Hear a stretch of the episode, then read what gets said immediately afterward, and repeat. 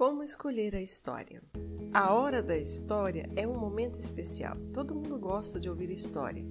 Mesmo para adultos, a narrativa é de um episódio, de um conto ou de um relato, quando feito de maneira correta, desperta o interesse e o envolvimento psíquico do ouvinte. É um momento lúdico e propício à aprendizagem.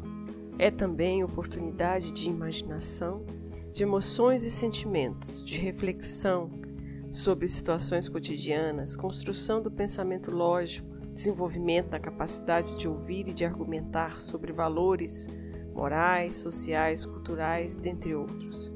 A hora da história pode ocorrer dentro ou fora do ambiente de sala. Basta que todos se acomodem para curtirem a história com prazer. E como escolher a história?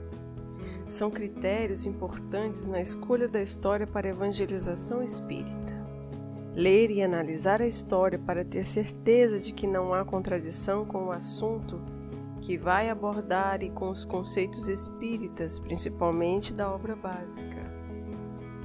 Atentar para a adequação do tema e do conteúdo à faixa etária da turma. E como contar a história?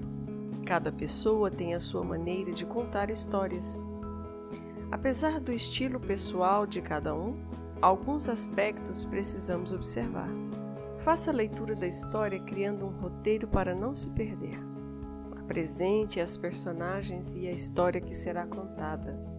Atente-se para a entonação da voz, a pronúncia correta das palavras e a expressão corporal que poderá acompanhar a contação. Interaja com o ouvinte sempre que possível através de perguntas instigatórias, olhares e expressão corporal. A contação poderá ser acompanhada de ilustração ou não. Quando acompanhada de ilustração, é interessante utilizar recursos para acomodar as imagens, por exemplo, um porta-gravura, um álbum seriado ou um flanelógrafo. Também é possível ler a história. Mostre o livro que será lido, Inicie conversando sobre a capa do livro, o título, o autor. Explore as imagens, as personagens e pergunte: o que vocês acham que acontecerá na história? Onde a história acontece? Como será que termina? Enfim, instigue para a atenção na história. Leia a história com o livro virado para a criança e após a leitura deixe-a manusear o livro enquanto conversam sobre a história. Aproveitem esse momento de aprendizagem e imaginação.